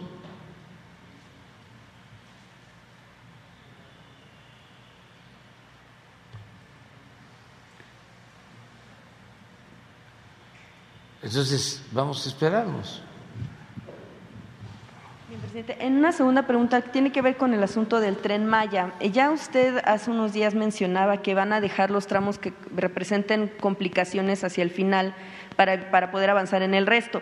Pero incluso, bueno, ya algunas organizaciones han adelantado que vienen al menos tres amparos más. Ayer se hablaba de una suspensión, eh, una segunda suspensión para este tema del tramo. Preguntarle hasta dónde o en qué punto considera que pueda llegar una conciliación para poder avanzar en el, en el tema del tramo, del tramo 5, si en algún momento ha pensado tal vez que se pueda regresar, por ejemplo, al asunto, al, a la carretera 307, algún cambio o cómo van a resolver el asunto de la lluvia de amparos y también el tema de cómo respondería su gobierno ante la situación. Pues la lluvia de amparo la vamos a resolver como se resolvió la lluvia de amparos en el aeropuerto Felipe Ángeles. Creo que todavía no llega a rebasar el número de amparos que presentaron en el Felipe Ángeles a ver si hacemos la investigación cuando se pueda, ¿no? Porque ahí fueron muchísimos y se resolvieron. Porque no son los propietarios, en este caso no son los campesinos, no son ejidatarios, no son pequeños propietarios, son pseudo ambientalistas. Cada vez estoy más convencido de que son unos farsantes. Y mañana pasado vamos a hablar de eso a fondo, porque es increíble la destrucción del medio ambiente ahí en donde ellos se están oponiendo al tren Maya. Increíble. Nada más que esa destrucción la están llevando a cabo empresas muy poderosas, acostumbradas a cooptar a todo el que se deja. Entonces, vamos a continuar. Es eh, el tren Maya, una obra importantísima para el desarrollo del sureste. Ayer, a ver si pones eh, mi face, les voy a dar un dato que es interesante. Quizá porque me tocó viajar en tren, como muchos, ya veteranos. Este y era la historia de México. Y con saña, y desde luego, por corrupción, acabaron con los ferrocarriles, los neoliberales. Quizá por eso este, deseo con toda mi alma que volvamos a tener trenes de pasajeros en todo el país, como en Europa, como en otras partes.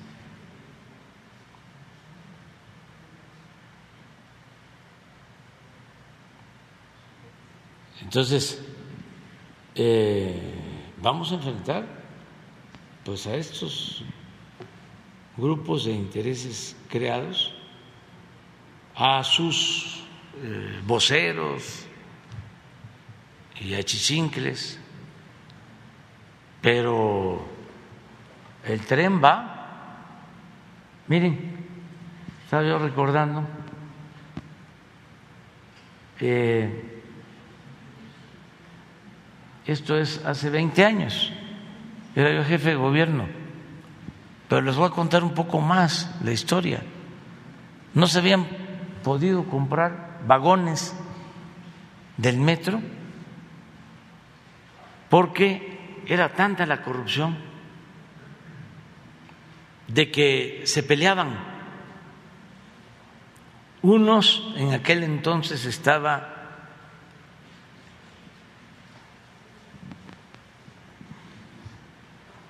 el asesor de Salinas, así como Claudio X González.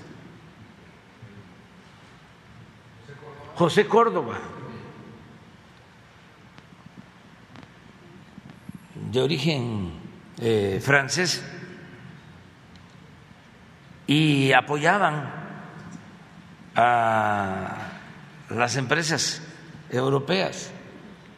Y por otro lado, otros apoyaban a las empresas de América, en este caso a Bombardier de Canadá, y no se podían hacer licitaciones porque habían acusaciones mutuas de corrupción. El caso es que ya no se tenían trenes y tardaban en llegar los trenes a las estaciones no había frecuencia adecuada y se tenían que comprar los trenes. En la última licitación se pelearon y se canceló. Y llegó a declarar en ese entonces el embajador de Canadá que él había estado en varios países, pero que nunca había visto tanta corrupción como en México. No duró ese embajador. Le pidieron amablemente que se fuera. Esto en el gobierno de Salinas. Entonces, llegamos nosotros y decidimos comprar los trenes y se creó un comité.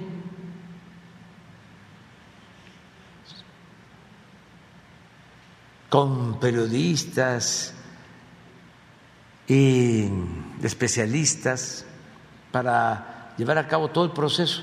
Y no hubo problema. Se compraron 45 trenes, 400 vagones más de 500 millones de dólares en ese entonces. Ahí andan todavía los trenes. y nos entregaron el primero en el 2004, pero se hizo el contrato como en el 2002, hace 20 años. Y eh, el compromiso, porque eh, estaba Ciudad Sagún en una situación muy mala, eh, fue de que se hicieran los trenes en Ciudad Sagún para dar trabajo en Ciudad Sagún a los obreros. Y se logró todo eso y se cumplió. Y no hubo de las empresas que participaron ninguna inconformidad. Pasa el tiempo y resulta que Alstom ya se asoció con Bombardier, ya es la misma empresa. Y siguen en Sagún. Y ayer fuimos a firmar el compromiso de cumplimiento en tiempo y forma. Tienen que entregar el primer tren para el tren Maya en julio del año próximo, el primero. Y así, mes con mes, van a ir entregando, porque vamos a inaugurar en diciembre del año próximo. Entonces, eh, eso fue ayer. Eh, también en Sagún, pues son empleos, este, es bienestar para la gente, pero ¿ustedes creen que esto eh, le importa a Claudio X González y a estos pseudoambientalistas? No. ¿Y les importan los campesinos? Tampoco. ¿Y les importa el medio ambiente? No. Veo que sacan ahí una foto de un pajarito.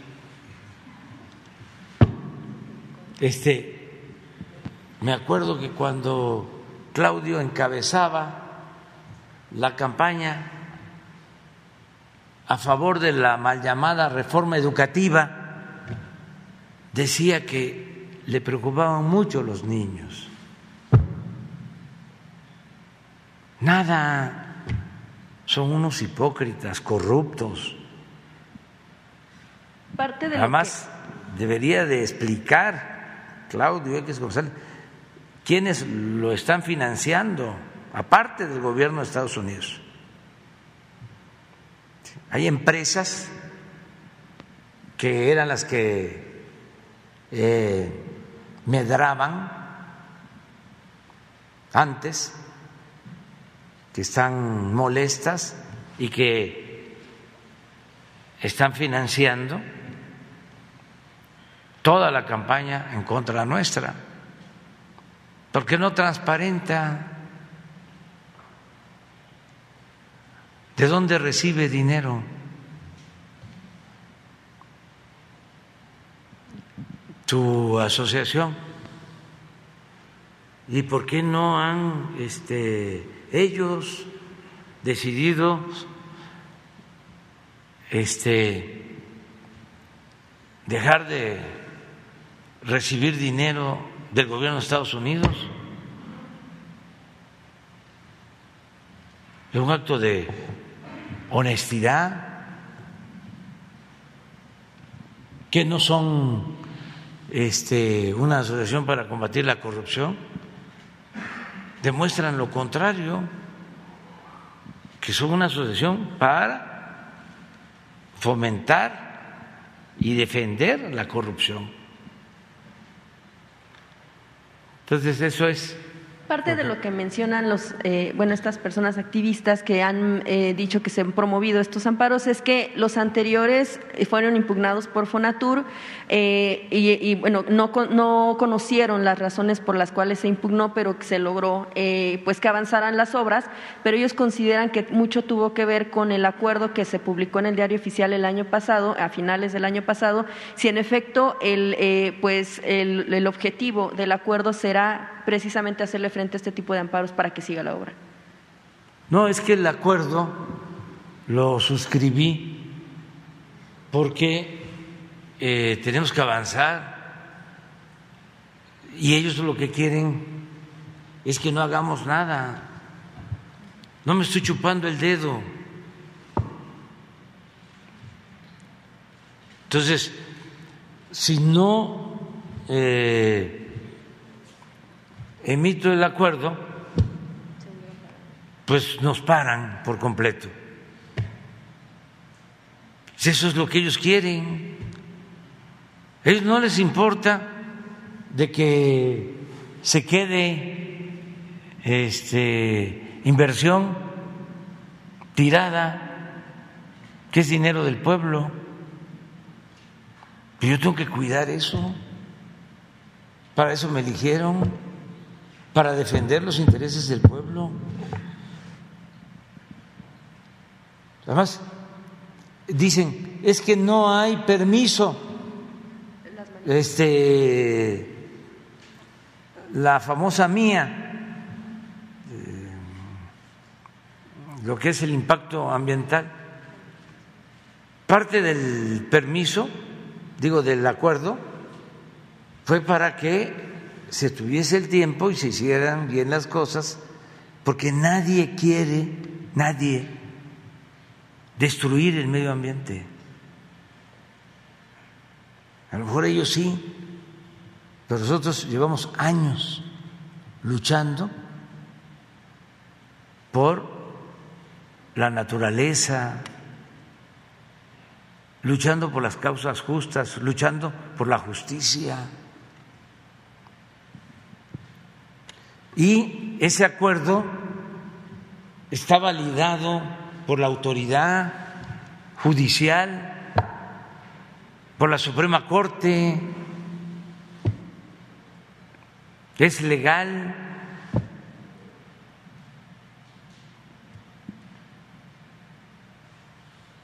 Y es muy evidente, repito, este, ¿dónde está el conflicto? ¿Dónde están los amparos? ¿Dónde está el dinero? A ver, pon otra vez el plan. Si, son eh, 1.550 kilómetros de vía férrea, es como de aquí precisamente a Cancún. O por allá. 1.500.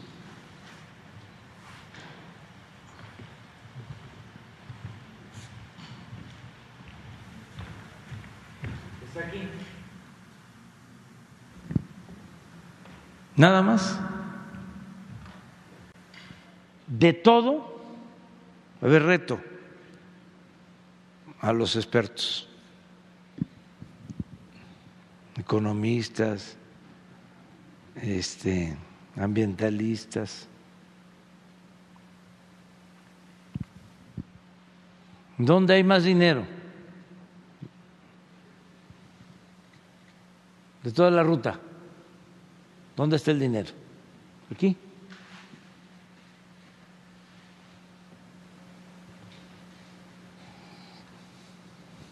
Ah, pero ahí está Calica.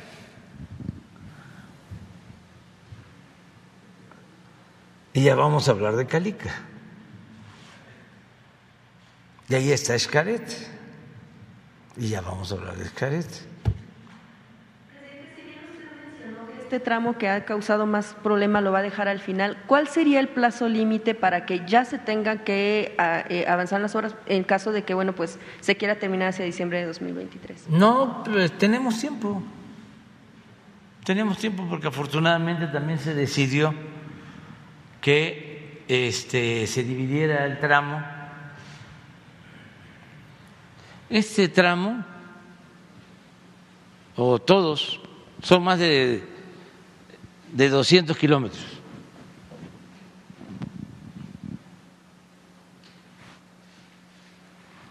Este otro, 200, también más. hasta aquí, hasta Calquiní. 200. De Calquiní hasta Izamal son como 160. Es otro tramo. Este es el más grande. Este es como de casi 300 hasta Cancún. Pero de Cancún a Tulum son 100, 120. Y lo dividimos. Aquí está el Grupo México y aquí están los ingenieros militares, porque ya sabíamos que aquí estaban, había mucho tiburón por acá. Este, hasta acá, hasta Chetumal, 200. Y este, a Escárcega de nuevo, 200. O sea, eh, sabemos. Y este no vamos a dar de un paso atrás y ellos tienen todo su derecho de acudir a las autoridades y cuentan con el apoyo de miles de abogados. Siempre he dicho pues que el conservadurismo en México es muy fuerte, como en el mundo. Deben de tener como entre sus vanguardias, los más recalcitrantes este, y simpatizantes como 25 millones. Es una fuerza considerable. Y en el Poder Judicial, mayoría. Pero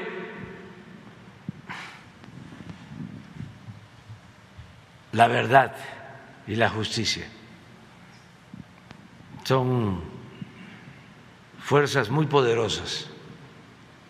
Eh, presidente, solamente finalmente en torno al tema del eh, fiscal general Alejandro Gertz Manero, últimamente han salido todavía más cuestiones en torno, eh, cuestionamientos del actual que ha tenido en su cargo como fiscal eh, si no ha eh, considerado de nuevo eh, saber si es necesario que rinda cuentas, si es necesario que pueda dejar el cargo porque ya ha sido pues muy cuestionado su actuar. Ahora, bueno, pues de hecho ya la Fiscalía está buscando procesar a un columnista y a una activista por el caso de las filtraciones de los audios cuando estos pues se difundieron y sobre eso se hicieron pues este tipo de análisis en pues prácticamente todos los medios. Preguntarle si no ha reconsiderado justo eh, que por este actuar deba rendir cuentas el fiscal. No, este, eh, estoy yo pensando en intervenir, en inmiscuirme en un asunto que tiene que ver con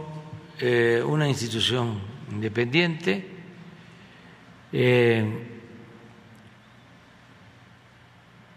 solo que hubiese una cuestión grave.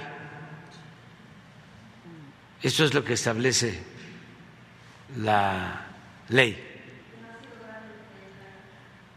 No lo considero.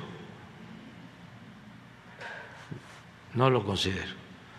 Este y pues hay que ver eh, a todos porque la política no es maniquea, no es de buenos y malos,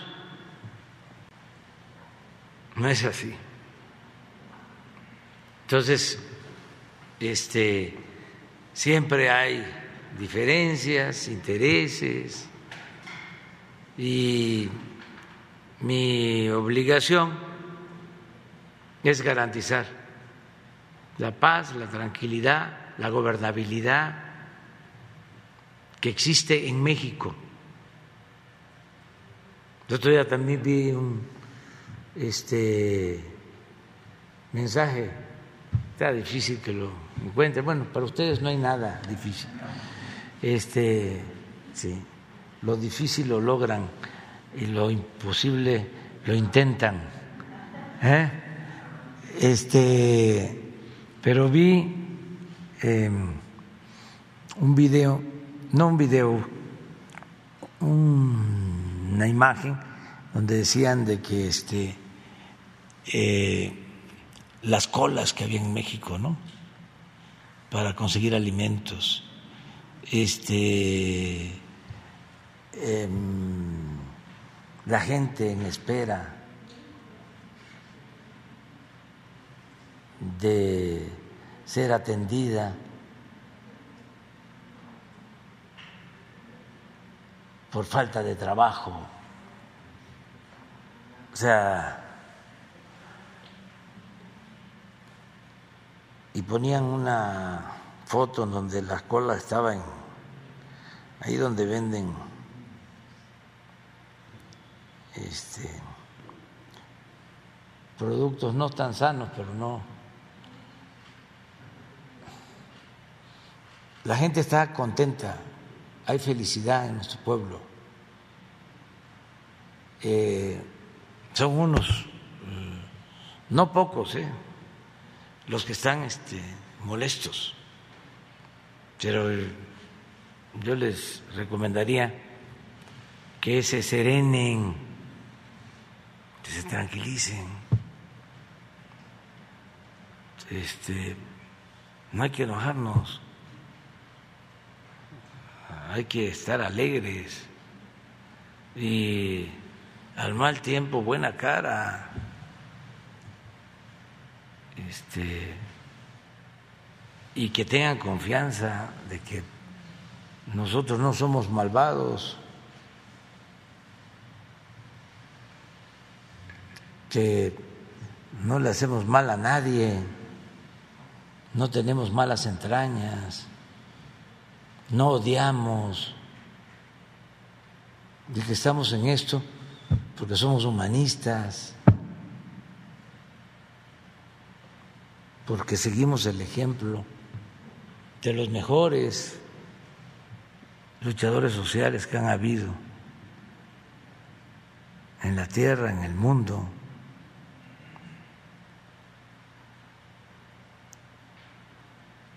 Que si hablamos fuerte, duro, no tan rápido porque no hablamos de corrido, pero si hacemos señalamientos es porque nuestra tarea es seguir creando conciencia, cambiando la mentalidad del pueblo, porque nos manipularon durante mucho tiempo.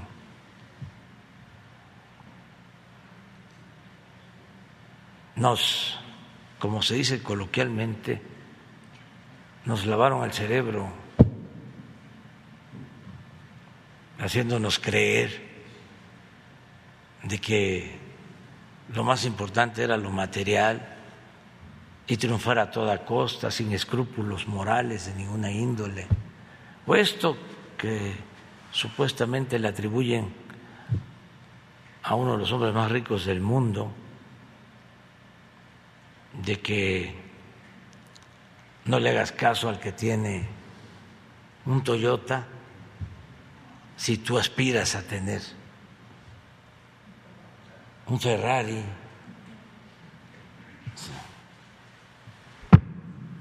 este, ese no está exacto, ese puede tener mucho dinero, pero no es feliz.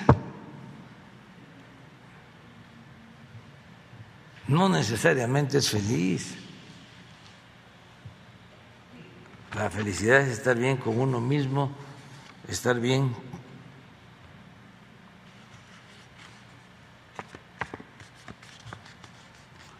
con el prójimo,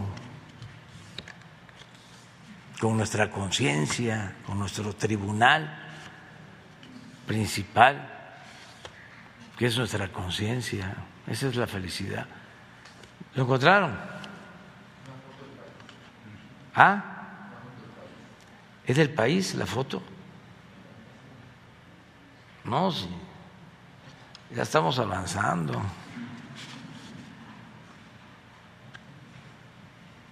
No, no es esa. No, no, no, no, no, no. Esta es de otro tipo. Ah, sí, pero no, no, no, no, no. Es este, es, es otra. Es como una caricatura. Pero bueno, ahí vamos bien. Este, nos vamos ya.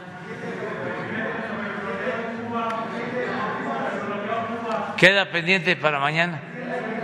Mañana. Tú también. Ellos dos quedan pendientes. La compañera y otra compañera.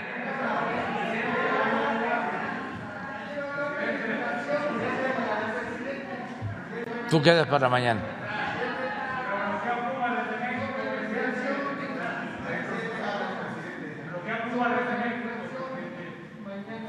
Mañana.